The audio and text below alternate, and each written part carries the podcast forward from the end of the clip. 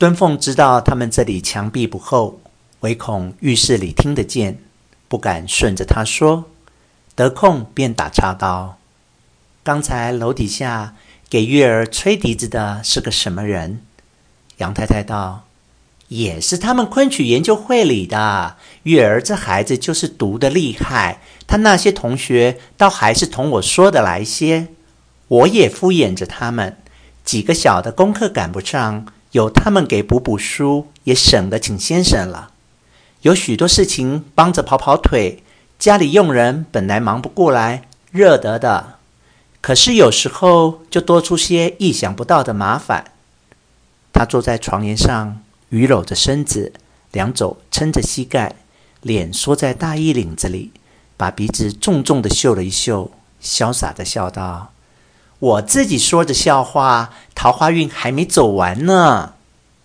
他静等着敦凤发问，等了片刻，瞟了敦凤一眼。敦凤曾经有过一个时期，对杨太太这些事很感到兴趣。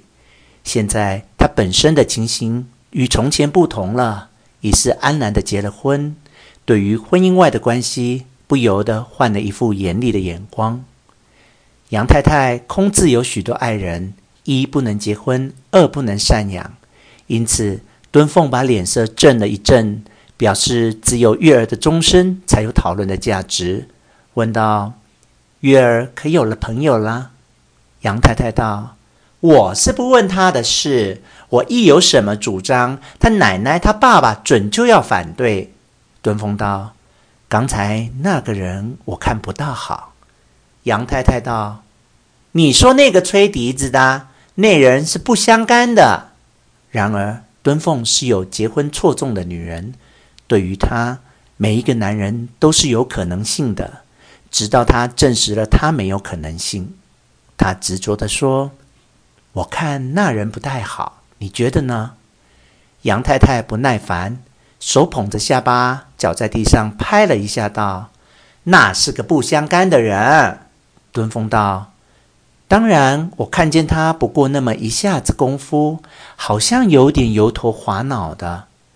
杨太太笑道：“我知道你喜欢什么样的男人，相貌倒在其次，第一要靠得住，再要温存体贴，像闵先生那样的。”敦凤一下子不作声了，脸却慢慢的红了起来。杨太太伸出一指雪白的冷香的手。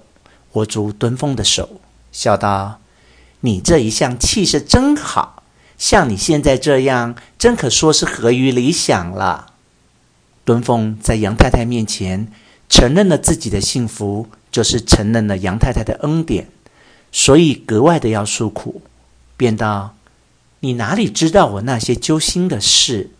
杨太太笑道：“怎么啦？”敦凤低下头去。